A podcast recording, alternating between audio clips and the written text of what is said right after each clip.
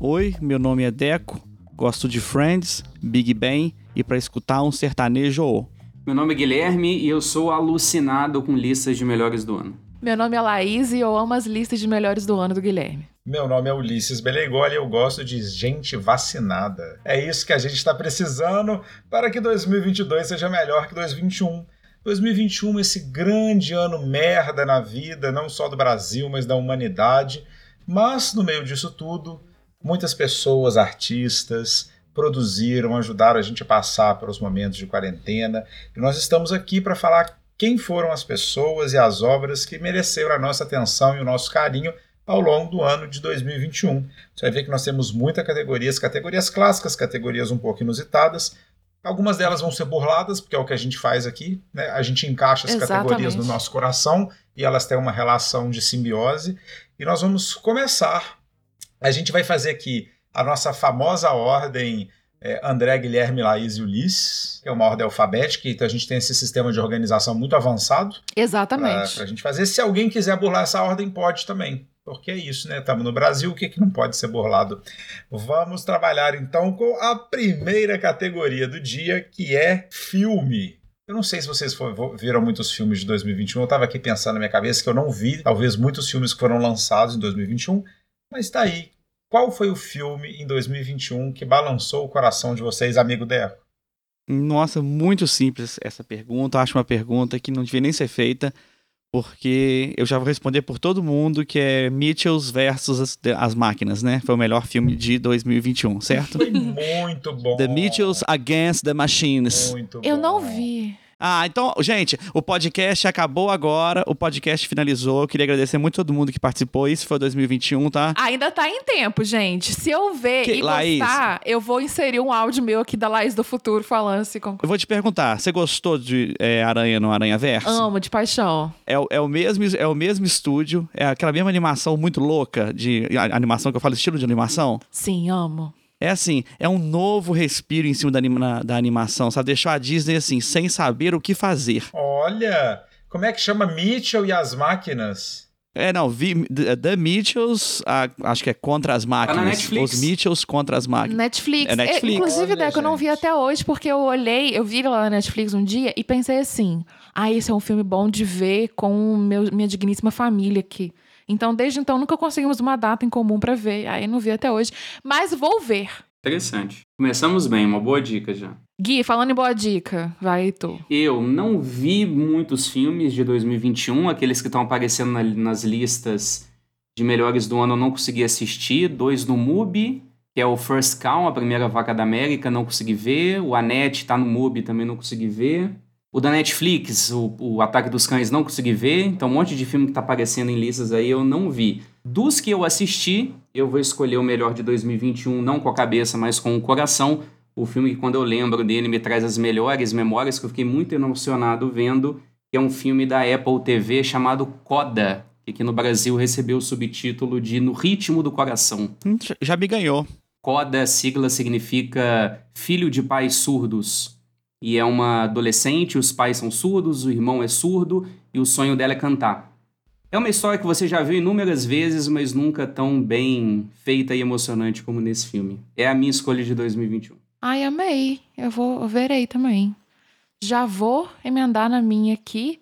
que Uma surpresa para zero pessoas, pelo menos se as zero pessoas me seguirem no Twitter. e eu já aproveito para dizer sinto muito. O meu filme preferido de 2021 foi lançado em 2021, que é o Inside do Bo Burnham. Eu amei muito. Amei. Na verdade, foi uma relação meio masoquista com esse filme, porque doeu, mas eu gostei.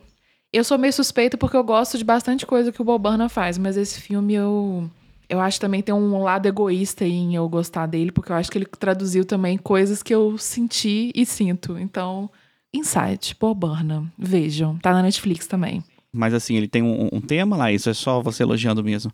Porque a gente uma pequena sinopse pro, pro, pro Ah, porque você que, deu né? sobre o seu, né? Você falou tudo aí sobre Mas a não história. precisa. O, o meu, o meu filme é o melhor filme. Olha, olha o, o- a- o nome do meu filme, chama Os Mitchells contra as Máquinas. O que, que você pensa? Tá tudo aí. O que, que mais você precisa saber? Olha o nome do meu, Bo Burnham Inside. E o filme é assim, o tempo inteiro o Bo Burnham dentro de casa. Aí, acabou. Quem é Bobarna? Mas quem é Bobarna? Ele é um comediante. Eu preciso fazer um parênteses, porque o Deco tá errando o nome do filme dele. É A Família Mitchell e a Revolta das Máquinas. Não, porque eu tô lendo em inglês. The Mitchells Against the Machines. Tá vendo? O Deco não sabe nem o nome do filme e tá aqui querendo cagar regra no meu. Eu vou te falar um negócio. Não, porque ó, que- como é que o Guilherme falou? O Guilherme falou assim: o meu filme é um nome escroto lá, mas falou os embalos do coração. Porque o que, que é a lei brasileira lá? E você tem que botar um pedaço em português pro, pro ouvinte mais ignorante, entendeu? Mas não teve tradução. Tá lá, Inside, na Netflix. A Netflix desrespeita isso. É o colonialismo. Netflix caga pra gente. Ah, tem, tem que acabar a Netflix então. Bo Burnham, gente, é um comediante, ele fazia stand-up, ele saiu um pouco dos palcos nos últimos anos, ele até retornaria no ano da pandemia, o fam- famigerado 2020. Ele, além de comediante, ele também faz ponta, ele é roteirista, ele, ele dirigiu aquele filme Eighth Grade, que, se não me engano, é da A24. Que é lindo esse filme, que é lindo. Tá indicado todos os anos. Ele roteirizou Jovem Promissora, como é que foi a tradução aqui no Brasil? A, a Bela Vingança Bela Vingança, isso. é Bela dele o Vingança. roteiro. Ele aparece no filme, né? Ele aparece. Ele aparece no Bom nome filme. no- português. Eu nunca tinha visto a cara dele direito, assim. Aí eu, eu lembro que nesse filme eu falei, nossa, tem um rapaz bonito. Alguém falou assim, é o Bob Burnham. É o Bo Burnham. Eu gosto muito dos trabalhos dele. Esse filme, por exemplo, o Bela Vingança, eu não gostei tanto. Mas eu gosto de, de vários trabalhos deles, principalmente na comédia. Quando é, Enfim, eu recomendo tudo do Bo Burnham, na real, até as coisas que eu não gosto, mas o Inside tem um lugar cativo no meu coração. Ulisses, eu não vou poder te copiar, tá vendo? Porque você vai falar depois de mim. Exatamente, é. Aí então você pode já lançar seu filme aí, sem medo. Eu acabei de ver aqui, peguei meu caderninho de filmes, que tá meio aqui bagunçado, mas eu descobri que eu só vi quatro filmes que foram lançados em 2021. Eu já indiquei um no nosso último podcast, que é o Titanic, que ganhou né, o Festival de Cannes. E os outros que eu vi foram filmes que tocaram meu coração. Então, eles não, não sei nem se eles são filmes tão bons, mas eu vou escolher um que tocou muito meu coração por dois motivos. Um, porque ele tinha personagens é, que eu me relacionei na vida real. Ih. Ou seja, eu assisti a história dessas Ixi. pessoas em tempo real. E porque eu fui ver esse filme no cinema, gente. Vocês não estão vendo, mas tem uma lágrima caindo no meu olho. O filme chama King Richard, que é a história do pai treinador da Venus e da Serena Williams, é, que é- são grandes tenistas, né? Talvez a Serena é uma das maiores da história, a maior da, da história do tênis. E conta isso, é, com Will Smith, ele faz o pai das meninas, ele era uma pessoa muito polêmica quando elas jogavam, né, e tudo. E o filme é um desses filmão, sabe, assim, de ver com a família, luta, superação, etc. A gente, pra quem acompanha tênis, você já sabe que as meninas vão dar muito certo, né, que elas vão virar grandes estrelas do tênis. Mas o filme tem uma pegada muito legal e tem as atrizes mirins que são muito boas. As- as- são cinco irmãs, né, assim, que fazem a família desse, desse cara. E eu fiquei muito sensibilizado com o filme. O Will Smith está muito bem no filme, fazendo um sotaque muito bem. O pessoal tá elogiando muito ele. Eu gostei muito de ver se vocês tiverem né, oportunidade de ver esse filme e ver com seus amigos ou família para discutir. Ele é um filme meio ambíguo também, sabe? Não sei se é porque eu que via muito tênis e, e- e tinha uma relação aí com, com esse tema assim já meio estranho. É um filme ambíguo, então você fica assim, hum, ah, legal, poxa, nossa.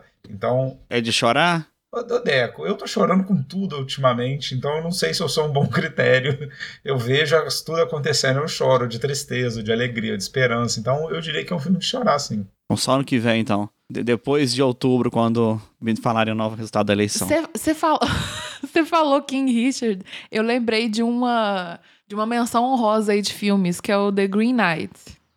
Que eu gostei. Ah, Laís muito. é chato. Nossa! É chato, Laís. Aí não. Laís. Eu sei que o Ulisses não gostou, mas eu gostei, gente. A grande perda de tempo de 2021. Tem isso, vou colocar aqui. Tem a categoria grande perda de Não, tempo. tem da grande decepção, você pode 2021. tacar aí. Tá. Eu não sei porque eu não esperava nada desse filme, então não foi nem decepção.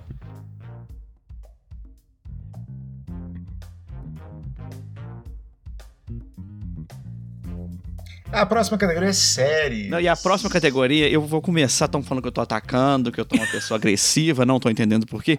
Eu só quero dedicar todo, toda essa série, todo esse momento, todo essa, esse 2021 ao Guilherme, que me indicou essa série. Eu já sabia. Assim, eu, eu olhava a série, eu imaginava esse rosto do Guilherme tocando o meu.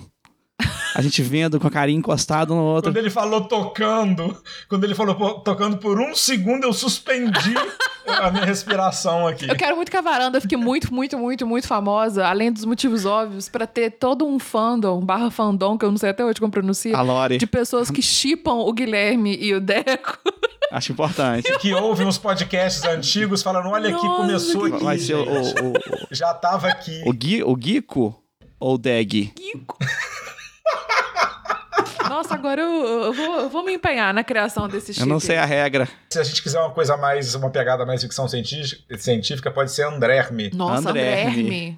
Realmente, não é. Não. Nossa, Andrerme é nome de personagem de romance de época. O Conde Andrerme. Fica a sugestão para os próximos livros do, Quase- da saga do Quase o Timão. Fala dessa série aí que machucou seu coração, Deco. não. Não machucou, ela curou o meu coração.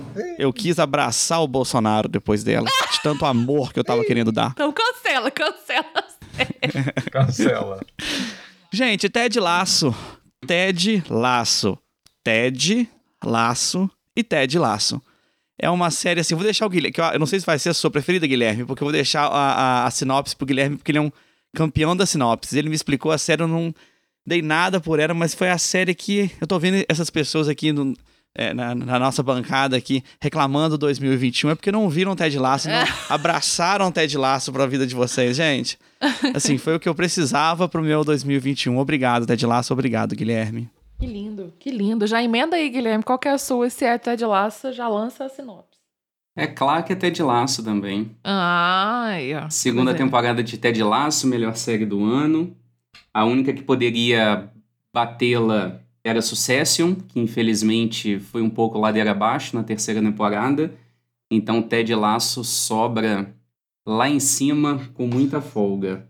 É um treinador de futebol americano. É, ele é norte-americano e ele é contratado por um time de futebol inglês de campo. É o soccer nos Estados Unidos, não é?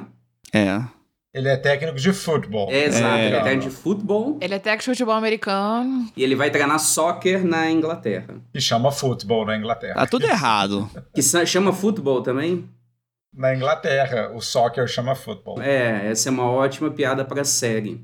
Mas é uma série de comédia e que é uma série também extremamente tocante. Eu acho que ela leva ao ápice todo um procedimento de, de nova sinceridade que as séries de comédia acabaram abraçando nos últimos anos, como The Office, como Parks and Recreation. Então, séries que tentam não ficar só usando da ironia pura e simples, como VIP fazia, Uhum. então, é uma que tenta fazer comédia, mas para tocar em questões sentimentais de formas bem sinceras, em alguns pontos parecendo piegas, mas abraçando a pieguice. O Ted Lasso é a combinação de tudo isso. Pense uma pessoa boa e que é piegas ao tentar fazer o que é bom, mas a série abraça isso e se sai muito bem. Como diz uma amiga minha, é a série que me fez ter esperança no ser humano novamente.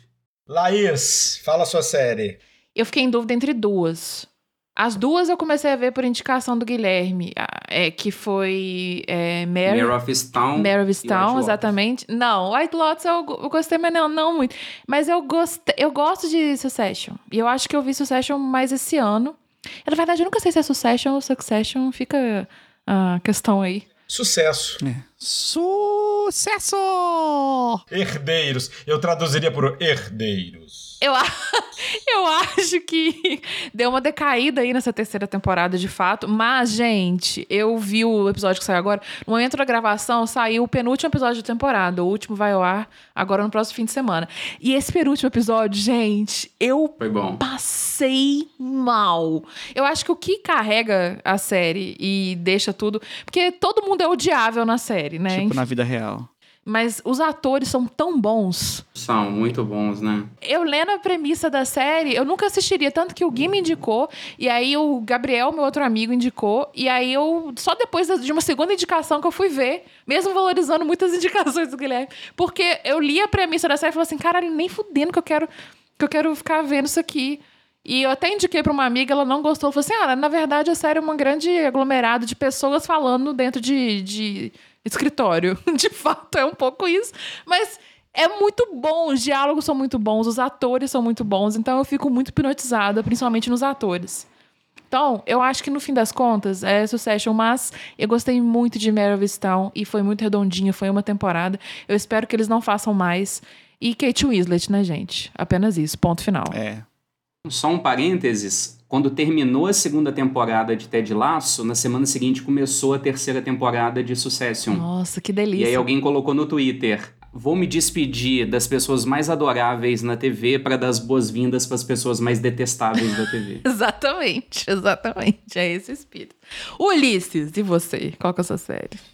Gente, eu tô aí, é, eu vi todas essas séries que vocês falaram, eu não consegui ver Succession, acho que eu tava, é, é, como é que chama, com Billions demais na cabeça, cheio de gente ah, ruim. Eu não vi Billions. Eu não consegui engatar na Succession, eu falei, tô cansado de gente ruim.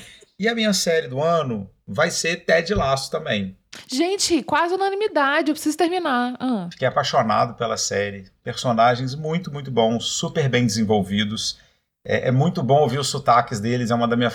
para quem gosta de inglês, é uma das minhas coisas favoritas. É, e eu amei uma personagem específica, que é a. duas, na verdade, que é a Rebecca e a Keely, que são personagens que começam muito caricatas, né? Todo mundo é meio caricato no início da série, e eles vão aprofundando isso. E eu gostei, eu, eu não sei se foi o Guilherme ou o Deco que falou assim: nossa, eu gostei muito da primeira temporada, a primeira temporada é genial, mas a segunda. Eu gostei mais da segunda temporada do que da primeira, porque eu achei a primeira tinha uma coisa que eu acho arriscado, que ela é meio boba alegre e uma coisa conciliatória, meio ingênua, que eu acho muito arriscado para esse tempo que a gente está vivendo, né? A gente achar que um coração bom vai mudar as coisas, né? E etc e tal. E eu acho que a segunda temporada as coisas foram adensadas, os personagens é, foram ganharam mais, como é que fala? Profundidade. Mais realidade, mais, mais profundidade. Ainda teve, não vou contar para vocês, o meu casal favorito da hum. série, que é uma série de braços, pernas e peles lindas. Então eu falei, esse casal aí pode gerar, né, o próximo Adão, a próxima Eva, pode sair aí desse casal. Então, é, enfim, eu amei essa série, recomendo para todo mundo e é uma ótima série de ver é, acompanhado, porque ela gera muito assunto. Além de ser uma série engraçada e tudo, ela toca em questões muito legais. Eu acho que é uma série muito boa para os homens, porque quase todos os, uh, os plots se desenvolvem sobre as questões da masculinidade, né? Enfim, é, eu acho que é, eu recomendo essa série para os homens verem.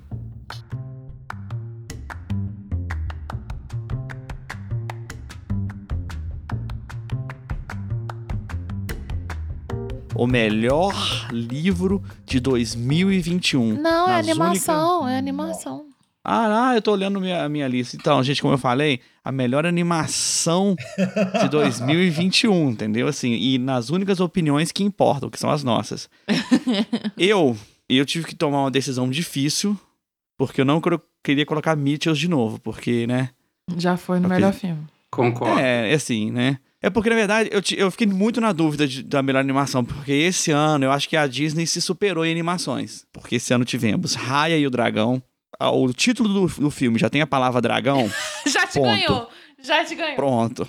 E, gente, tivemos Luca esse ano. É muito injusto você querer que eu, que eu, que eu combata Luca contra Raio Dragão. São duas coisas. Você pode colocar uma categoria assim: filmes com escamas, animações de. Escamas. Ótimo, é isso. Eu, eu resolvo, eu resolvo isso pra você. É Luca. É Luca. Obrigada. Boa Cê... tarde. Sério? Assim, assim lá, de, de Raio, Dragão e Luca? Você, eu cara, escolho não sei. Luca facilmente. Pois eu preferi Raia, pois eu preferi Raia. Aí, ó, aqui, aqui é um negócio democrático. Não, de beleza, é. eu achei o Luca, assim, eu acho que o, aquela água do Luca, eles viram, quando molhava, eles transformando, é a coisa mais maravilhosa que eu já vi na minha vida. Luca é um romance entre, entre meninos e Raia é um romance entre meninas, né? Então temos também Mas essa você questão. sabe que eu acho legal? É, eu gostei muito desses dois filmes, vou entrar aqui. Na... E essa coisa, tem, inclusive, eu vi, né, porque eu acompanho todas as publicações, todas não, né, muitas de coisa LGBT e tudo. E os dois filmes, né, geraram, né, poxa, vejam, é legal. E eu tenho, é, outro dia eu li um post muito legal na, na no, no Instagram da Jenny Papos, é, que fala sobre não monogamia, sobre relações contemporâneas, e ela trazendo essa coisa dessa fronteira dos relacionamentos românticos, dos relacionamentos de amizade. A gente tem um caso do Deck, do Gui aqui, ou seja, qual que é a fronteira também, se essa, essa fronteira precisa ficar bem definida, né? Assim, só existem essas duas categorias, né? Que é ou é amor ou é amizade, mas de tudo que pode acontecer entre duas pessoas, né? No sentido de um, de um vínculo amoroso.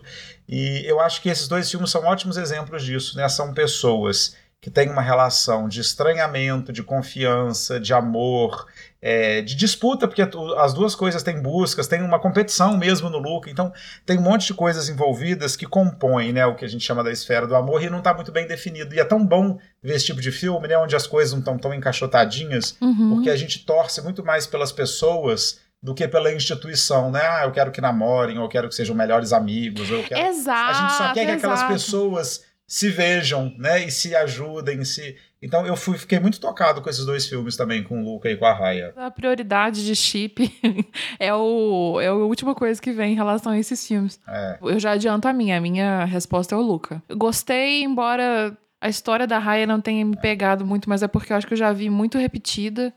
Então, mas toda história é repetida, né, gente? É. Então, assim, acho que é só o jeito de contar. Laís, os monstros transformam os outros em pedra, Laís. Como é que você pode não gostar dessa história? os monstros que só vivem na sombra. É, e tem dragão, Laís. Você viu que tem dragão, Laís? Eu gosto, eu gosto da Aquafina, que dubla o dragão. O dragão é muito lindo também, né? Ele é muito legal.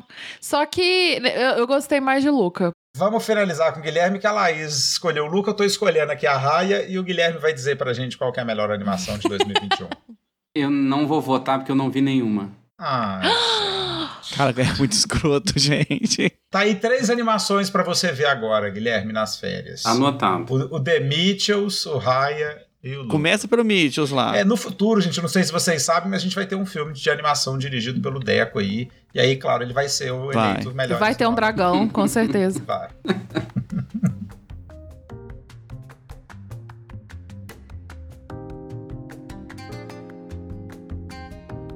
Ó, saindo então aí, ó, da sétima arte, já vou pra nossa próxima categoria, que é o livro que mais nos encantou, tocou, acabou, balançou em 2021. Vamos lá. É, todo mundo, inspiração, levanta a mão aí. Pra gente acabar com isso rápido. Não, não tem muito o que falar. Primeiro, porque Ted Chiang. Segundo, que foi o único livro de 2021 que eu li em 2021. Na real, foi lançado em 2019, porém traduzido para português brasileiro em 2021. Esse ano, gente, a gente sabe, foi tão bosta que tudo e qualquer coisa que nos ajudou a superar e sobreviver nesses meses merece reconhecimento. Então não precisa necessariamente ser lançado em 2021, mas nos ajudou em 2021. E na literatura, né, gente, assim, é, é como as séries, os filmes, a gente vê meio que em comunidade, mas a literatura a gente lê muita coisa, né, de anos pregressos, então... É, mas eu queria, eu queria falar de um livro que foi o meu livro favorito de ler e não foi o Expiração esse ano. É, que foi um livro assim que eu esperei. O Inspiração foi essa grande presente que a gente fez, a gente fez podcast. Nós todos os contos bons eu amei. É, mas olha só, tem um livro que eu esperei esse ano e ele veio e eu falei, será que ele vai ser bom igual os outros livros dessa autora? Será que ela e ele foi lindo, eu li assim, é, em casa a gente tem, é, eu e o Henrique, a gente comprou duas, é, como é que chama, edições, a gente comprou uma e ganhou uma de presente, então a gente leu junto, foi maravilhoso, e é o livro Risque Esta Palavra, da Ana Martins Marques, né, que é uma poeta brasileira. Essa foi uma descoberta, né, tipo assim, recente, né? A Ana Martins está aí na crista da onda na poesia brasileira. E eu indico para todo mundo, porque é um livro, até para quem não gosta de poesia, para quem não está inserido no contexto de poesia contemporânea, ela tem uma poesia acessível, boa de ler e que te enche de questões, sabe? Quando você acaba de ler o livro, você pensa um monte de coisa, você nem lê tudo de uma vez, você lê uns poemas, para, lê uns poemas, para. Então, se você quer um livro para levar para a praia, para ler na rede, para aproveitar esse momento de final de ano, você, não, você quer, nossa, tem que passar o Natal em família, que saco, como é que eu vou fazer um refúgio aqui de momento bom? Você leva o risco essa palavra, porque ele é muito, muito legal. Ele tá na minha lista. E você, Gui? Livros, muita coisa boa saiu esse ano. O livro do Jefferson Tenório, que ganhou o Jabuti, O Avesso da Pele é muito bom, vale a pena ler. O, a vencedora do Nobel, a Olga Tokarczuk, que ela aí já tem indicou um dos livros dela. Saiu um livro novo dela esse ano aqui no Brasil, chamado Correntes, maravilhoso. Talvez o livro que a fez ser vista pelo Nobel. Mas a minha escolha de melhor do ano é O Deus das Avencas, do Daniel Galera. Eu já citei o Daniel Galera várias vezes aqui no, no, no nosso podcast. Teve um episódio que eu fiz com o Deco sobre The Last of Us, que a gente até fez em cima de um ensaio que ele escreveu sobre videogame. E esse ano ele lançou Deus das Avencas, que é uma compilação de três novelas E aí são três novelas onde ele aborda questões que são muito caras a ele nos últimos anos, questões como meio ambiente, questão da tecnologia. É, e aí fica a minha escolha de melhor leitura de 2021. Já anotei aqui. E Laís, ideia com inspiração? O meu foi inspiração, porém eu preciso lembrar, porque ainda em 2021, no momento da gravação, ele não está aqui nos nossos bracinhos ainda. Mas ainda em 2021 sairá o Acúmulos. que para mim também é um dos, é um dos livros de 2021.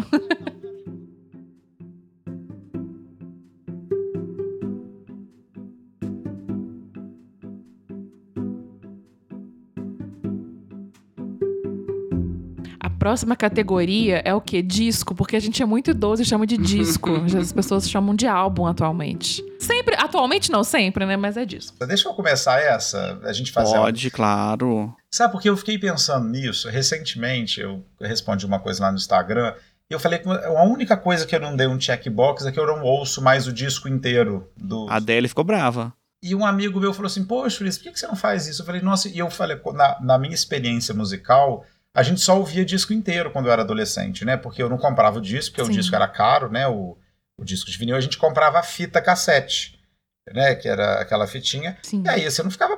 Né? Não tinha nem o Walkman na época, que era depois o super device, né? Que você pode andar e ouvir sua música. Então você colocava lá no, para tocar e ouvia o disco inteiro.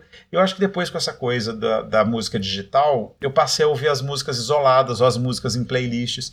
E se teve um ano que eu voltei a escutar álbuns inteiros, foi esse ano, é, de 2021. Até porque eu ah, acho que estava muito dentro de casa, tudo isso. E eu vou reforçar um, um, disco que eu já indiquei aqui, eu indiquei no Nossa Dicas lá da semana, no, no Reels da Varanda, que é o álbum I Might Be an Introvert da Little Sims. É Sometimes, Sometimes. Eu fui legendar o vídeo e eu vi que é Sometimes I Might Be an Sometimes Introvert. Sometimes é, I é. Might Be an Introvert. E é um disco, assim, para você ouvir, ele é uma experiência. Eu, eu gostei de vários discos que eu ouvi esse ano, mas esse disco foi uma, uma ótima experiência, assim, de primeira. Sabe quando você põe a primeira vez e você fala assim, vou parar para ouvir esse trem aqui. Porque esse trem tá me dizendo coisas legais. Eu ouvi o é, depois de ver sua indicação e eu também fiquei apaixonada. Eu reforço Vai. a indicação. A minha, já vou aproveitar que eu falei aqui, já vou emendar aqui na minha, porque a gente tá é quebrando as ordens mesmo. e vamos em frente. A minha, na verdade, é uma. Porque eu sou assim, eu sou muito pouco. Eu, eu, sou, eu saio muito pouco do, do roteiro da minha vida, aparentemente. Eu sou uma pessoa muito previsível. Mas é porque o, a banda que chama Of Monsters and Men que é uma da minha banda, uma das minhas bandas preferidas da vida, ela relançou esse ano um dos meus álbuns preferidos da vida. Na verdade, o álbum original e mais duas músicas inéditas, que é o My Head is an Animal, que é o que minha cabeça é um animal. Ele fez 10 anos, eles fizeram esse lançamento, né? Porque marcou uma década do, do, do primeiro. Então eu recomendo sempre esse álbum para todo mundo. E agora quem vai primeiro? Deco ou Gui? Posso ir, Deco? Pode, pode ir, Guilherme. Pode ir. Disco do ano para mim é da carioca Jussara Marçal, lançou seu segundo disco solo, chamado Delta Estácio Blues, completando, vai completar em janeiro agora 60 anos e lançando uma obra dessa que é embasbacante. Quando você coloca para tocar é esquisito, tem muito sampler eletrônico, mas é tão criativo que você fala assim: "Nossa, eu preciso escutar essa música de novo. Acho que eu vou escutar mais uma vez". E é impressionante uma artista chegando aos 60 anos e produzindo dessa forma. Não é algo muito comum da gente ver na música. Então, palmas para ela. Muito bom. Fecha aí, Deco, essa categoria. Feliz de terem me escolhido para fechar, porque eu vou levantar uma polêmica. Ai, meu Deus do céu. Primeiramente, eu sou contra essa categoria. Porque ninguém, artista nenhum, vai me obrigar a consumir a obra deles do jeito que eles querem meu entretenimento, eu, eu faço como eu quero. Ouvi o Scorsese. Vou parar, vou ver o, o. Como é que é lá? O filme de sete horas? o irlandês. Vou ver de dez vezes. Ade Adele. Não adianta mandar mensagem. Vou ouvir no shuffle, tá? Então, assim, eu não acredito em disco, eu acredito em músicas. Por isso eu não tenho um disco preferido, porque o, o, o disco mais ouvido, meu disco mais ouvido de 2021 foi o This Is Tananã, do Spotify, entendeu? Então... Ah, é o compilado que o Spotify é. faz, os artistas. This is Baby Shark. Baby Shark. Tanana. Grande participação, inclusive, de Baby Shark em Ted Laço. Tá aí a dica. Pra Ótima quem gosta, participação. Pra quem gosta de Baby Shark, veja um Ted Laço também. Agora então, Deco, que é a sua categoria, porque a, cate- a próxima é música. A música eu tenho. Qual foi tua música preferida esse ano, então? Na verdade, de acordo com o Spotify, que o Spotify se enganou, ele colocou umas músicas muito estranhas que eu ouvi. Eu descobri que minha conta foi hackeada por um ucraniano. Então fez muito sentido. Então vocês querem a minha música preferida ou a música do ucraniano que hackeou a minha conta Spotify preferida? Eu quero as Eu duas. quero as duas. Então, na verdade, a minha não, é, não, não foi a que música eu mais ouvi, mas foi a música que eu tenho ouvido mais e foi por causa de uma série do Netflix. A minha música preferida é Enemy, do Imagine Dragons. Não só porque a banda tem o nome dragão nela. Vou deixar bem claro. Sei. Né? Sei. Isso também mexe com a cabeça da pessoa, mas. Mas essa música não é desse ano, não. Esse CD desse ano, não? Eles estão em ato? Mas eles fizeram pra série lá, Arcane, né? Não? Ah, é? Acho que fizeram. Eu acho que sim. É, por- é porque eu vi. Eu, tanto que eu pesquisei no Google, tava 2021. Assim, Guilherme, Hum. se você tá, tá duvidando do Google, isso aí é uma questão sua também, né, Guilherme? É, você então. tem que ir na Wikipédia. Não, porque eu fico feliz em saber que eles lançaram músicas novas. E assim, é uma- e como eu, eu, eu tenho cantado muito karaokê ultimamente, eu descobri que toda a música do Imagine Dragons é uma música muito boa. Mas quem música? Gui, A minha música do ano, Taylor Swift, All Too Well, versão de 10 minutos. Gente, o Guilherme é uma caixinha de surpresas. Ótima escolha. Taylor Swift, qualquer coisa é muito. Parabéns, Guilherme, parabéns. Ela tem relançado os seus livros por, por problemas com a gravadora. Livros não, álbuns, álbuns, álbuns. Isso, relançado os álbuns. se ela devia escrever, porque seria genial também se ela escrevesse. Né? Gente, a poesia, Seria. O que ela escreve é poesia, né? Eu acho que ela tinha que ir pro cinema, porque, gente, a comédia adolescente, comédia romântica adolescente é a música dela, a literatura adolescente romântica é ela, ela tinha que ser tudo. Ela tinha que ser presidente do Brasil. Tinha. Tinha mesmo. Ah, Qualquer, né? Esse ponto, né, gente? Qualquer um podia ser presidente do Brasil. É a minha a música. Zelda, minha, ca- é, a Zelda minha cachorra seria um presidente melhor. Seria, seria, tenho, não tenho dúvidas. A minha música chama Working for the Knife, da Mitski. Mitski, Mitski. Eu me dei- acabei de me dar conta que eu Saúde. nunca falei o nome da Mitski ao vivo, assim, Em voz pronunciando. alta. Em voz alta. Eu também acho que eu nunca fiz isso. né? É, Mitski. Tá, tá aqui, tá no link da descrição, você vai ver a música. É uma música que, além de sentir uma conexão espiritual com a letra, eu gosto muito da, da Mitski, tudo que ela faz. Eu sou suspeita nesse caso. Mas fica aí, a minha canção preferida esse ano foi essa. É muito difícil eleger uma canção preferida, né? É muito. Eu fiquei tentado aqui a copiar o Guilherme e eleger uma música da Taylor Swift, mas eu tenho um grupo de amigos que eles amam demais a Taylor Swift, e aí eles vão falar, ah, o Ulisses tá falando que gosta mais da Taylor Swift que a gente, e blá blá blá, toda aquela coisa. Então, um abraço, turminha da galera. Assim, espero que a gente em Os breve maiores possa fãs. reunir, possa, a gente possa se reunir novamente para ouvir uma Taylor junto, dançar. Ai, Enfim, pena. mas a minha música do ano vai para o delicioso Lil Nas X, Nossa! que depois de lançar Call, Me eh, By Your Name, lançou também Industry Baby. Se você não cantou Industry Baby na sua vida em 2021, você viveu 2021 errado. Se você não sonhou com a cena dos rapazes dançando no chuveiro na prisão de Monteiro, você sonhou errado. Então, um grande abraço para o meu amigo Dubi, porque vocês call him Nas, but the hood call him Dubi. Então, um grande abraço para Lil Nas que lançou Industry Baby. Não, mas aqui, na moral, se você não falasse Lironés, eu ia, eu ia te corrigir. Porque por sua culpa, eu fiquei com essas músicas na cabeça várias vezes. Porque elas já são muito viciantes, mas você sempre cantava nas reuniões da varanda. Então, se você Pois não enaltecesse as duas aqui, eu ia ficar muito revoltada.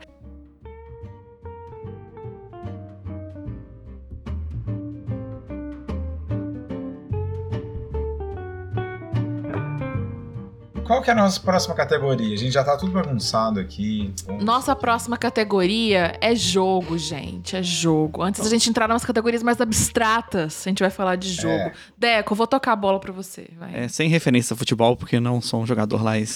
É, me passe o controle. Você pode ser um técnico. Vou te passar a manete, uma coisa bem anos 90 aqui. É, Vai. Vou te passar a manete, ficou meio erótico, mas É. tudo bem. depois eu passo a manete pra vocês. O manetão. Vou brincar aqui com o seu analógico. Ué, melhor. e o console? Console. Console. Console. Console. Absurdo, absurdo. Vai, né? vai, Deco, o- vai, O segura. Gamer Nerd, ele não permite tais piadas com Segura, resetar- segura essa manete. Quer resetar vai. a sua consola? é, consola. Vai.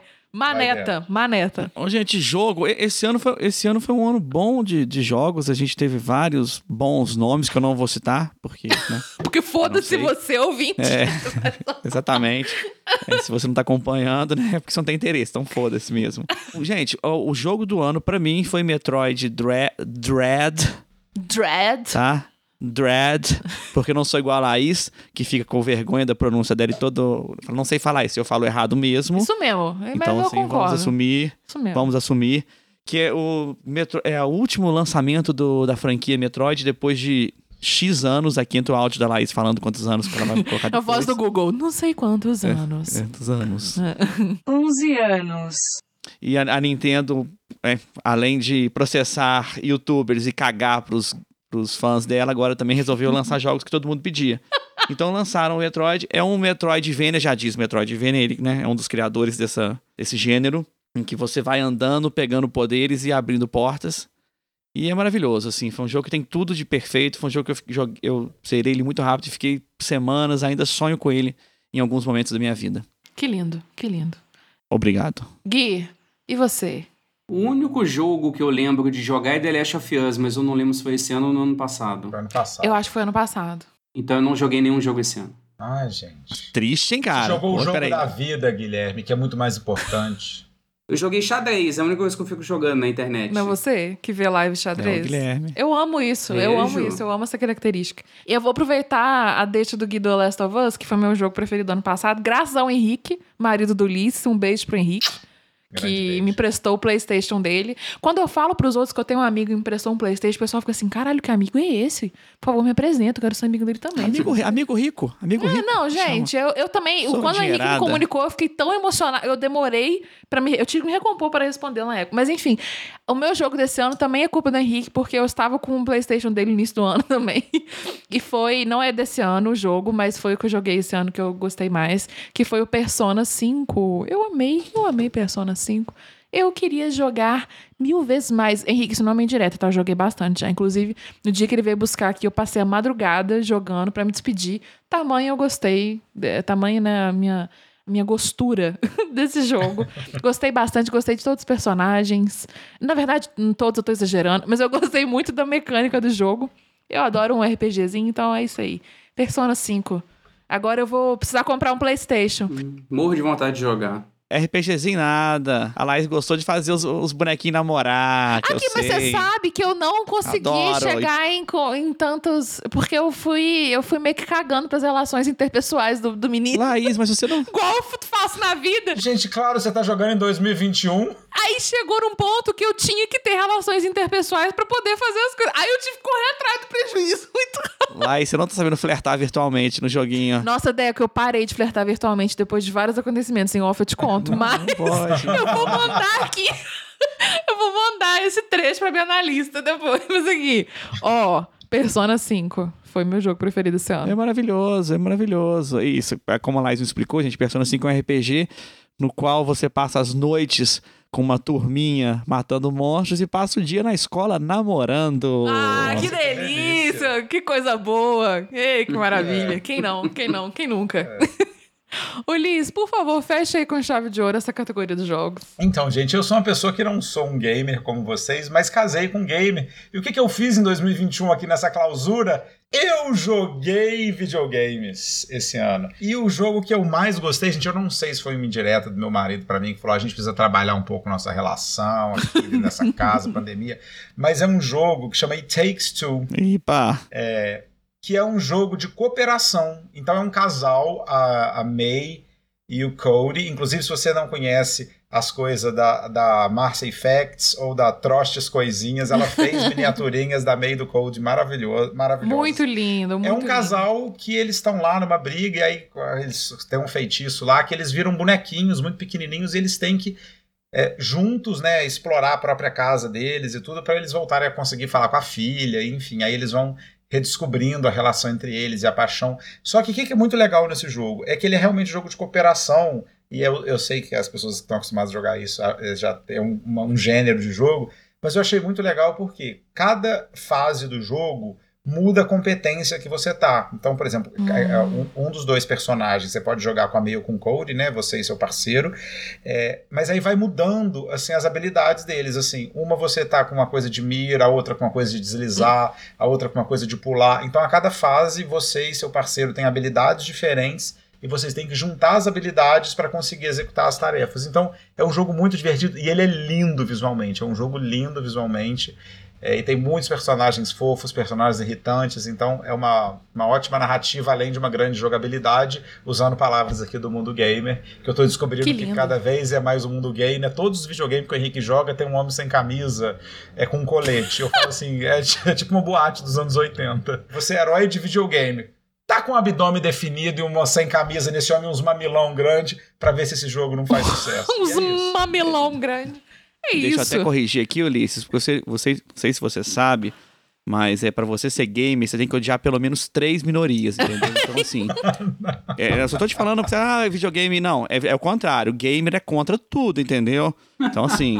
Ô Laís, inclusive tem um Nintendo Switch novo com quatro joysticks nessa casa aqui esperando a sua presença pra gente jogar Mario Ih. Kart aqui. Nossa, quando a gente foi, quando a gente for virar a noite lá enviando acúmulos, a gente já sabe o que vai acontecer depois que a gente for terminar. Já sabe o que, que vai acontecer.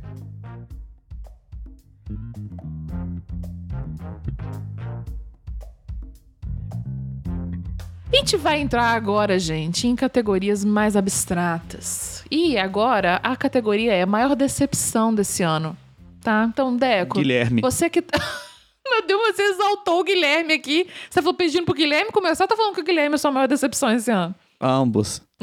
Mentira, que eu, eu queria começar. Posso começar? Pode, deve. A minha maior decepção 2021, sim, foram várias. Mas eu tive que assistir uma coisa que, que eu.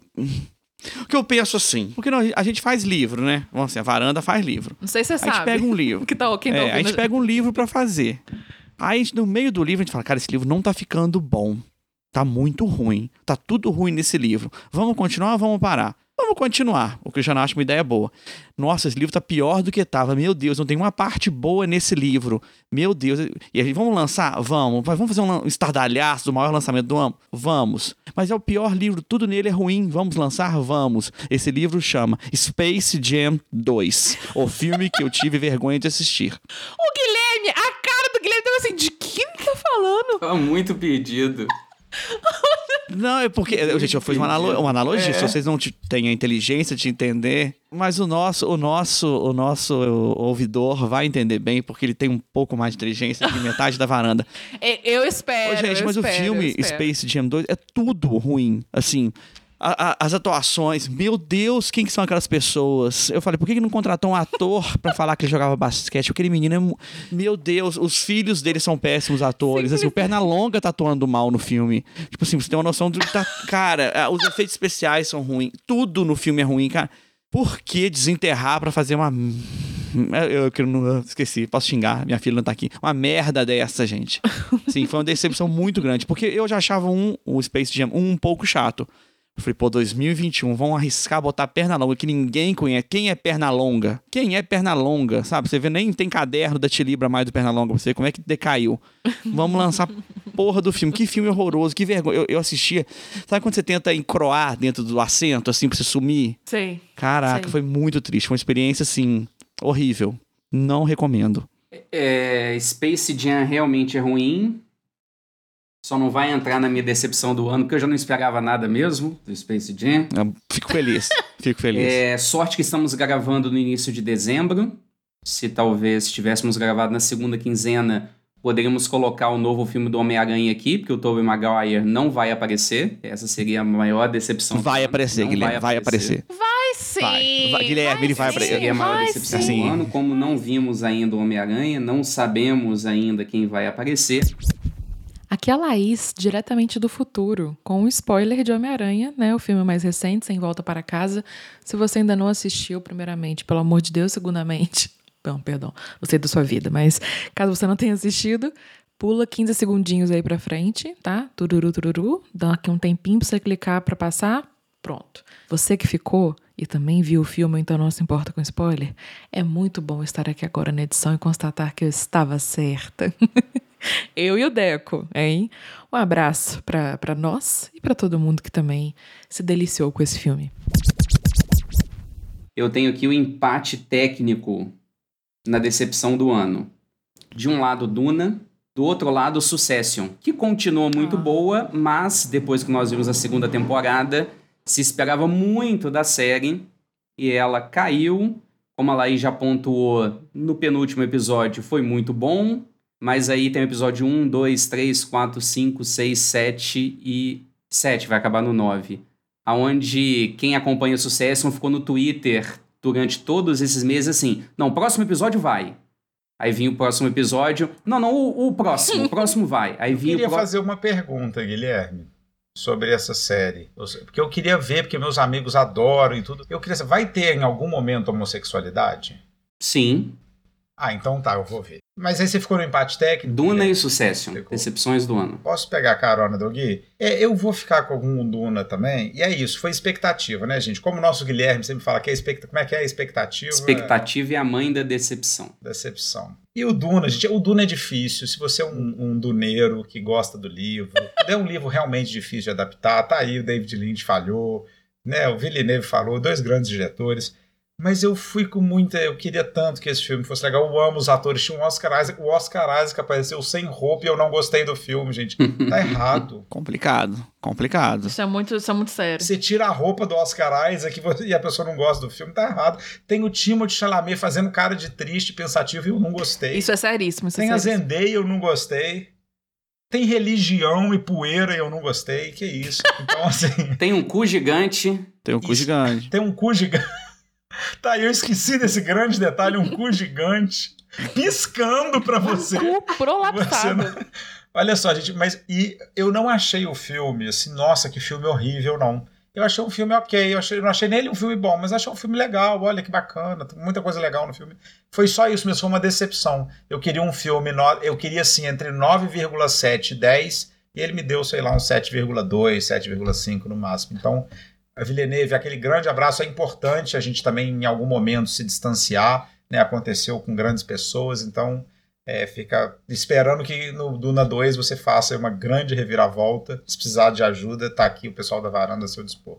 Vocês não acham que varanda, ou que varanda, que Duna, às vezes, como uma série, teria funcionado melhor?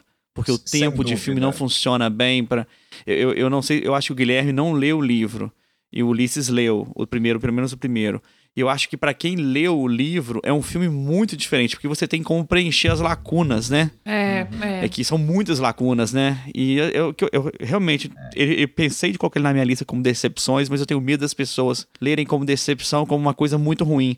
Decepção é só isso, é muita expectativa e E duas coisas que eu fiquei. A É. coisa que mais me, me, me deixou assim decepcionado foi eu gosto muito dos personagens de Duna. Eles são Ai, é muito bom bons. demais. É né? bom Os- demais. eles são muito bem escritos e tudo.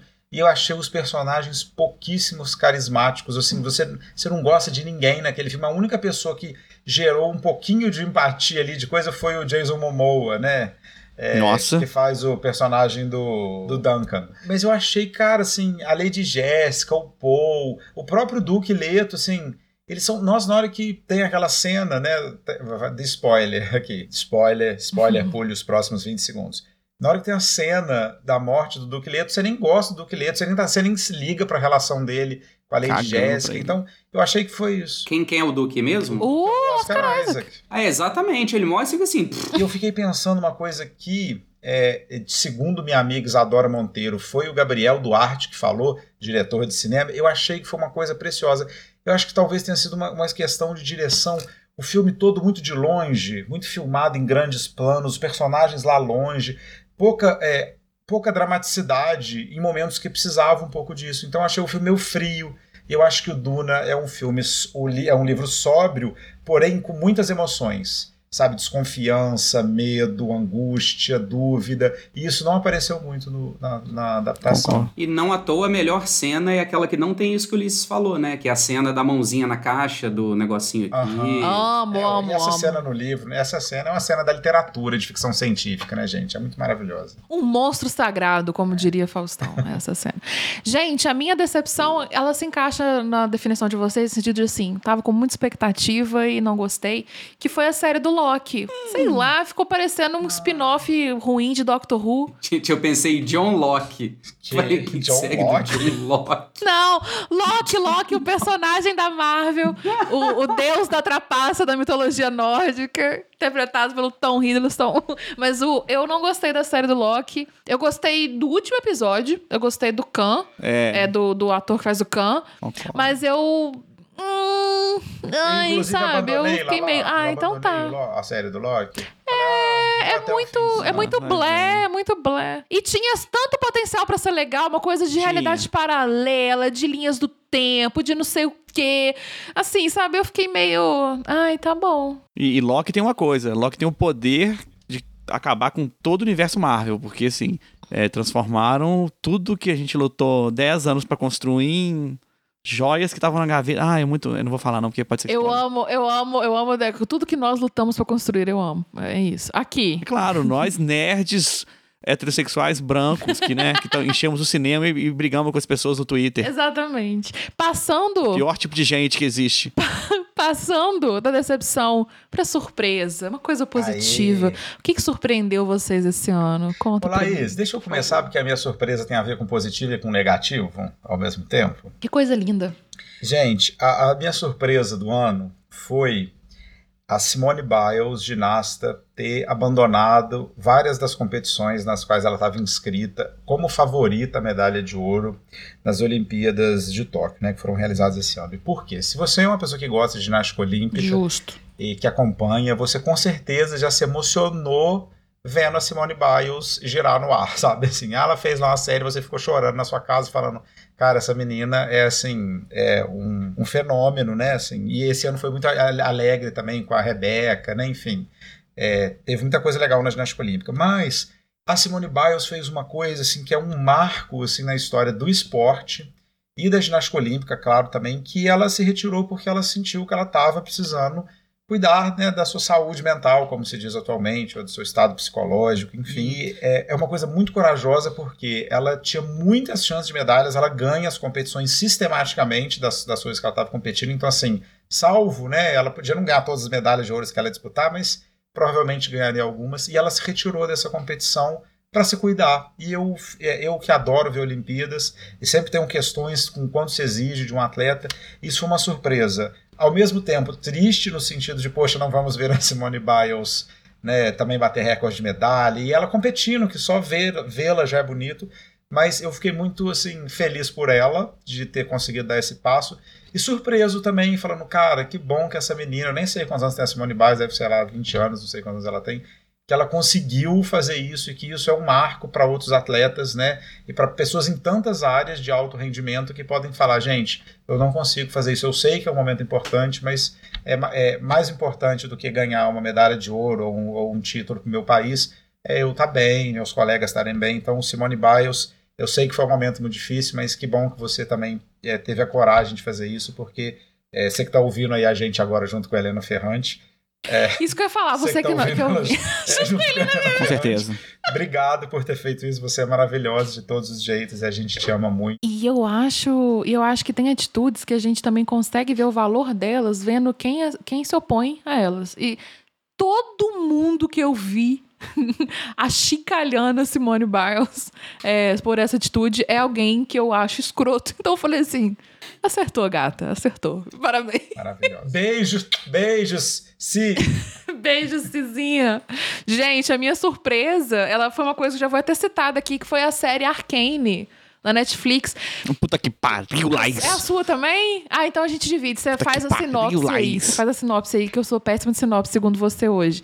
Eu não dou nada por nada que é relacionado ao jogo League of Legends. Por traumas pessoais, questões psíquicas, é, em de vidas passadas também, certamente. Não, não, Mas Laís, eu- desculpa. mas eu meio que Desculpa, cago. mas eu tenho, até, eu tenho até que te cortar. Eu tenho que te cortar porque a comunidade de LoL ela é muito boa em homofobia, né? Humilhar mulheres. Misoginia, Por favor. Por Pois favor, é, né, pois Laís? É, pois é. É uma, coi uma coisa tranquila de se viver, mas nem um pouco tóxica. Mas eu não esperava nada, eu não esperava nada. Eu comecei a ver, na verdade, eu nem sabia que tinha a ver com LOL. Aí eu comecei a ver a série porque a animação me chamou muita atenção, achei bonita. E eu adorei, adorei a animação, fiquei entretida, gostei, quero ver o- as próximas coisas. Eu tô até comunicando com meus amigos que gostam de LOL, porque eu tenho amigos que são. E eles estão me contando coisas aqui do, do da série e eu. Do, do, do lore, né? Do lore do jogo. Então eu tô lá, tô amando tudo que eu, que eu vi na série. Foi uma ótima surpresa. Deco, emenda aí e dá uma sinopse, então, já que você gosta aí das sinopses. Primeiro, tá na hora de cortar esse tipo de amizade, né? Que joga LOL. Acho né? é, né? 2021 é a hora de você se libertar disso, Laís. Sair de uns grupos do WhatsApp, cortar os amiguinhos que jogam LOL. Mas então, eu tive duas grandes surpresas esse ano, né? Primeiro foram os pentelhos brancos no meu saco e depois foi Arcane, que assim, mudou o meu, o meu 2021. Nem, nem todas foram surpresas boas, confesso, mas foram surpresas de 2021. É, Arcane, é como a Laís falou, é uma série baseada no lore do LoL. Se você não sabe o que é LoL, é, Que bom. solta no Twitter o que, o que que é LoL e espera... É rindo muito, né? Rindo alto. É, isso, exatamente. Muitas risadas. É, põe no Twitter o que que é LOL e espere os garotos de 13 anos vir te xingar. Tá? E a série é muito maravilhosa. Ah, Laís, eu vou te falar assim, que essa questão da série, eu não vou nem fa- fazer, falar sinopse. Eu vou falar que é só... é, se você der pause em qualquer momento da série, é uma obra de arte que você tá olhando. Então essa série, ela é tão maravilhosa que cada frame dela parece que é uma pintura digital. Ela é muito linda, muito linda. E ela trata... Eu, não sei se é isso mesmo, se, ela- se eles pegaram realmente a lore do jogo ou tiveram liberdade de trabalhar alguma coisa. Mas trata de duas irmãs, que eu não lembro o nome delas. É Vai e Powder, né? Eu vou chamar de Powder. Isso, Porque, isso, sem enfim, spoiler. é, sem spoiler. né? Que são garotas de, é, de uma gangue de rua que vão fazendo pequenos roubos e vivendo a vida. E até que depois de um grande acontecimento, uma grande tragédia, a vida de ambas muda para sempre. E aí a Ah. série. E Laís, eu tenho, que- eu tenho que falar isso, porque eu achei. é, é, a gente falou de Duna agora, que Duna não deu tempo de- da gente criar é, esse attachment aí, né? Com os. Ele é Esse valor muito emocional bilíngue, ele é muito English. Ele tá sofrendo muito do bilinguismo. Tá, ah, tô. muitas línguas, muitas Ai. línguas. Ah. É, attachment, pra quem não sabe, né? É um attachment. Apego, você não né, conseguiu no ter um português. apego aí com os personagens. É, é porque a palavra em português não me vem lá e você tem que falar, ah, é só em inglês que me vem agora. Vai, Sasha Meneghel. E, e, e, e, a- e o Arcane, ele, ele, eu achei que ele foi corajoso porque eu acho que os primeiros quatro capítulos, eles se estendem muito em te apresentar personagens crianças que depois, que a série mesmo vai ser passada, acho que 10 anos depois. Eu falava, cara, aí quando eles cresceram, eu falei, cara, que coragem. Eu tinha acabado de ver Duna. Eu falei, por que que Duna não pôs o pé no freio e falou, vou fazer um filme com menos acontecimentos, mas com mais tempo dos personagens, sabe? Olha, eu quero emoldurar essa frase do Deco, porque eu sou rancorosa e eu lembro de quando a gente fez a nossa série especial da Helena Ferrante, que o Deco chegou e falou assim: não acontece nada nesse livro. Quando na real eram só personagens sendo aprofundados. Agora vocês estão ouvindo, ca- caros amigos sócios, que ele tá falando assim: pô, queria um negócio com menos. Você faz é que se paga, te hein, fa-? Eu sou rancorosa, Laís, Deco. mas- Eu lembro. Mas a gente vem no mundo pra pagar a língua, não? Você veio pra outra Exatamente. coisa. Você, então, que tem eu duas. vim pra isso. Você que tem duas, É. você pode pegar É, um. estão dizendo aí. É isso. Dizendo, então, Então vamos seguir. Minha surpresa do ano. grosso, a grosseria do Guilherme. Ai, que delícia. Não, já tem uma hora e meia de podcast, Exatamente, gente. Tem mais um exatamente. monte de Não coisa sou, eu, pra que- não sou eu que edito. Minha surpresa do ano foi o Nicolas Cage, Ah, não. porque por incrível que pareça, ele lançou um bom filme esse ano, onde ele atua maravilhosamente bem. O filme chama Pig. Ele é um ermitão que tem uma porquinha que caça trufas. E ele vende essas trufas para uma, um restaurante estrela Michelin. Eu não sei se é Nova York, eu não sei aonde. E no início do filme, a porquinha é Ah, raptada. nossa. Então imagine um John Wick, onde ao invés de cena de luta, você tem um drama. É um excelente filme, onde o Nicolas Cage está ótimo. Então foi uma E, surpresa. e- e tem um porco, né? Importante a gente frisar. E tem um porco, exatamente. Isso me relembra, isso me relembra o grande filme Baby, Um Porquinho na Cidade. Então, o gênero aí, porcos, geralmente é uma boa, uma boa pedida em filmes. Bom saber. Tá aí Viagem de Chihiro, muitos filmes com referências a porcos muito bons. Exatamente. Porcos, Diamantes. Exatamente.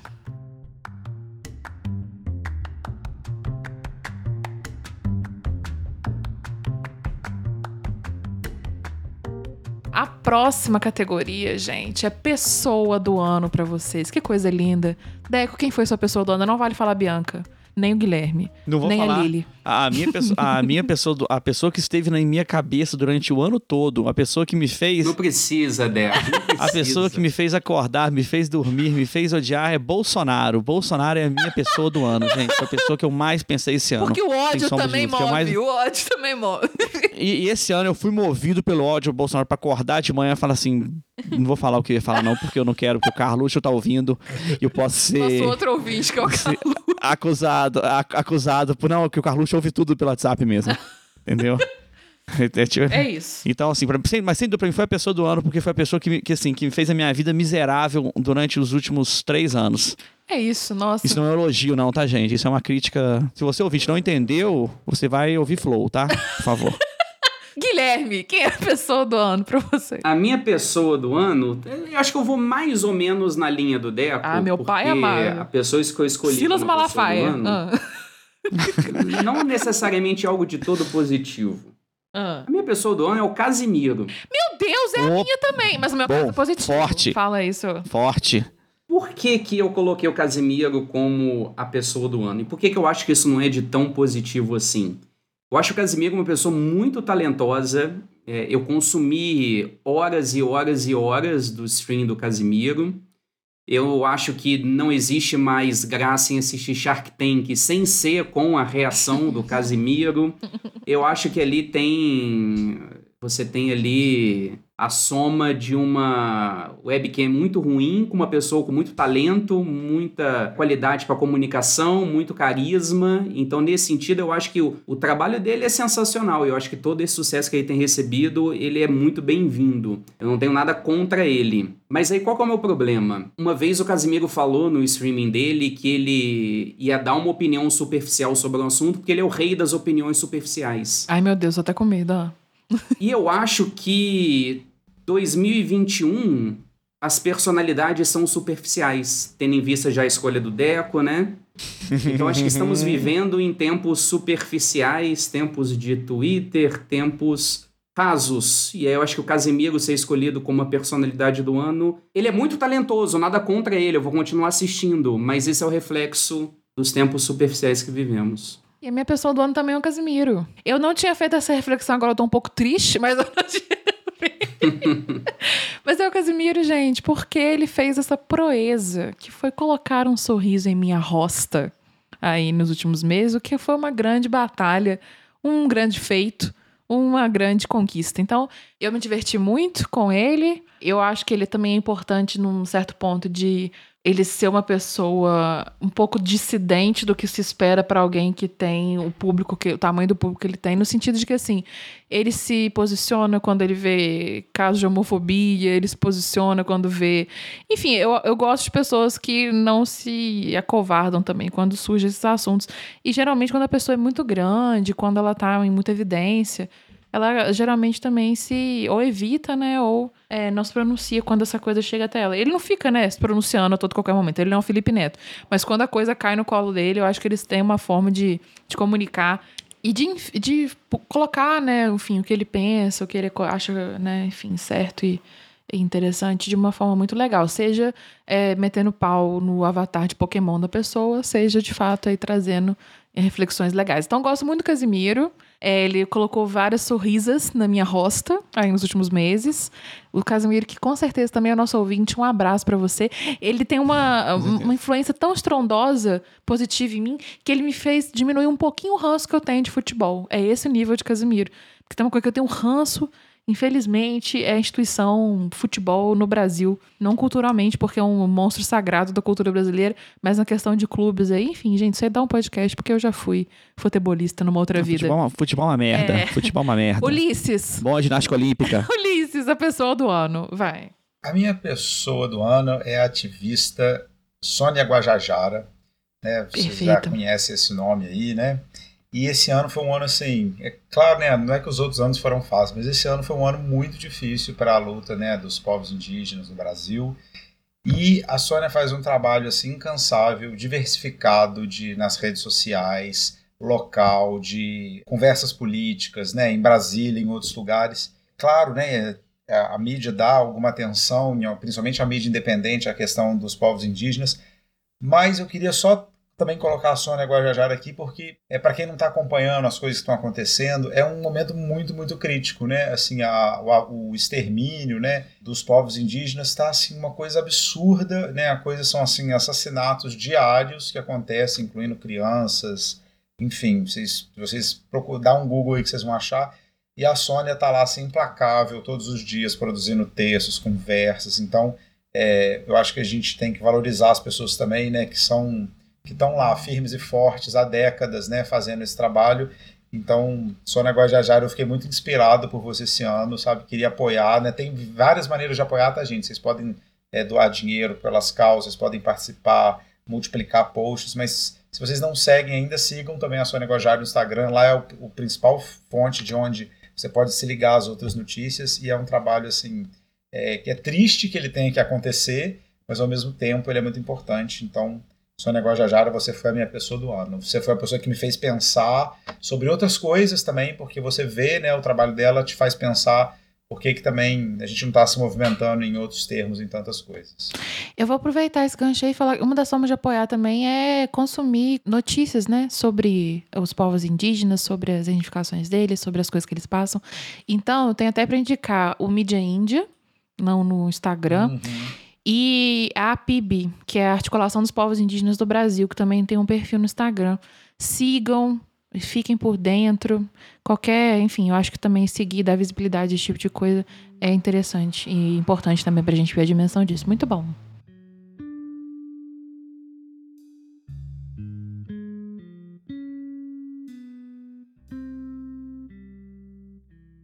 Nós vamos então para a última categoria, gente, que eu vou pedir para o Gui iniciar, porque já que ele pulou do meme, que é o quê? O nosso lançamento mais esperado para 2022.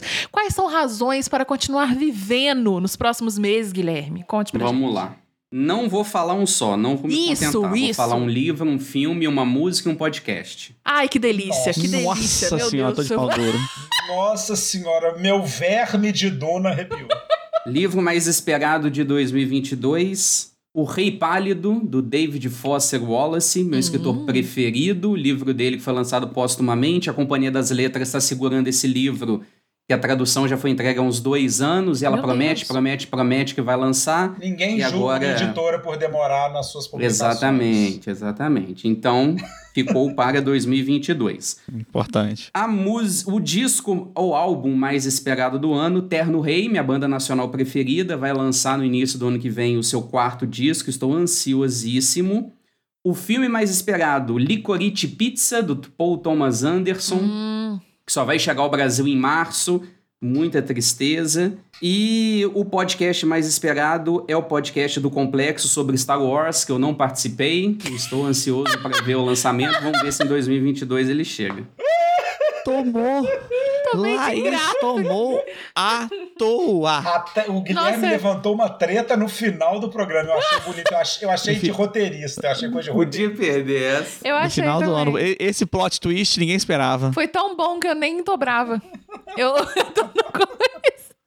Eu vou aproveitar aí que eu fui indiretamente citada, eu vou falar minhas duas, meus dois motivos para continuar vivendo nos próximos meses que foi o seguinte, que são o seguinte, os dois motivos, no caso, os dois lançamentos têm em comum o meu grande amigo e também nosso ouvinte, Pedro Pascal, que é a terceira temporada de Mandalorian, que vem ano que vem, e eu sei que as gravações terminam ano que vem, mas eu não sei se será lançado ano que vem. De qualquer forma, eu espero que sim, que é a adaptação de The Last of Us da HBO muito bem lembrado. Pois é. Então eu tenho esperança de que será lançado em 2022 também, porque as gravações terminam lá pela metade do ano, se eu não me engano. Então, eu quero o quê? Uma surra, uma overdose de Pedro Pascal. E essas duas franquias que me são muito caras. Então, tô aí sobrevivendo por elas, tá? Por vocês também, gente, um pouquinho, confesso. Mas mais ah, por elas. Foda-se a é, gente. É, foda-se vocês. Então, é com isso. É, é, ne, é, nesse tom que eu toco a palavra aí, eu passo a manete para quem quiser. Eu li Deco, falo. Gente, o motivo de eu estar tá vivo hoje, de eu estar tá respirando aqui, de eu estar tá comendo, estar tá cagando, é esperando o lançamento da nova animação da Disney, Turning Red, em que uma pré-adolescente se transforma num panda vermelho gigante quando ela fica muito emocionada. Ah, mentira. Eu amo Panda Vermelho. Ah, o, o trailer, assim, a- a- o estilo de animação, eles fizeram uma animação 3D, assim, copiando na cara o, o estúdio Ghibli, o que eu achei maravilhoso. O trailer é lindo, trata de questões maravilhosas. Tudo é maravilhoso, assim, se você não conhece esse, esse filme, nunca viu esse trailer, eu tô colocando no WhatsApp da varanda agora. Se você não tá no grupo do WhatsApp da varanda, uma pena. que a gente não coloca ninguém, é só a gente mesmo, tá? tá bom. Ulisses, que tá rodando na sua cadeira. O Deco acabou de mandar mesmo o link chocado aquele. Vai, termina com chave de ouro. Eu posso. é, todo mundo fez mais de uma coisa, menos o Deco. Eu vou colocar duas coisas também, tá?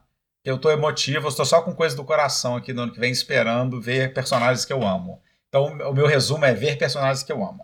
A primeira é a segunda temporada da série sueca Young Royals, que é uma série é, de adolescentes LGBT. E eu fiquei apaixonado, é uma série curtíssima, tem seis episódios, tem na Netflix, é produzida pela Netflix, vai ter a segunda temporada ano que vem. E aí, claro, né, aqui nessa casa a gente vê todas as coisas LGBT, boa, ruim, né, é lésbica, é gay, é trânsito, a gente taca lá, tem LGBT, a gente vai na representatividade. E essa série é uma fofura, gente. Vocês não viram a primeira temporada, ela é curtinha, são seis episódios e vai vir. Eu tô doido pra ver Olha. o que, que vai acontecer com o Simon e o Wille, né? Que são esses é, os personagens principais. E eu tô no momento que é polêmico, porém com coração é, cheio de coração, porque a despeito de J.K. Rowling, estou esperando com muito entusiasmo Os Segredos de Dumbledore, que é o filme né, do Harry Potter sem Harry Potter ano que vem, porque o Dumbledore é um dos meus personagens favoritos da vida. Sim. E eu quero ver nesse título muito bom. E eu fui inflado esse ano, eu tô num momento muito Harry Potter. A gente reli os, vi, revi os filmes esse ano, reli um livro, ganhei edições bonitas. Queria mandar um abraço para a grande participante da oficina de criação literária, Bia Rossini, que escreve uma fanfic no Wattpad sobre o codinome de Siracusa, que é uma fanfic gay Amo. entre o Regulus Black e o James Potter. Então, assim, é maravilhoso. Então, tem esse grande mundo de fanfics aí. Eu tô apaixonado nessa fanfic. E eu tô inserido nesse rolê Harry Potter. E eu queria muito que eles fizessem um filme bom, porque eu gostei do primeiro Animais Fantásticos.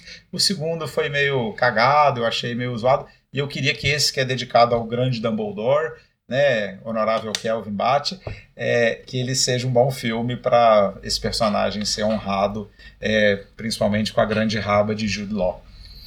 Importante. Eu sempre lembro desse tweet, que é meu tweet favorito do ano passado, que é o único crime de Grindelwald foi desperdiçar a raba de Jude Law.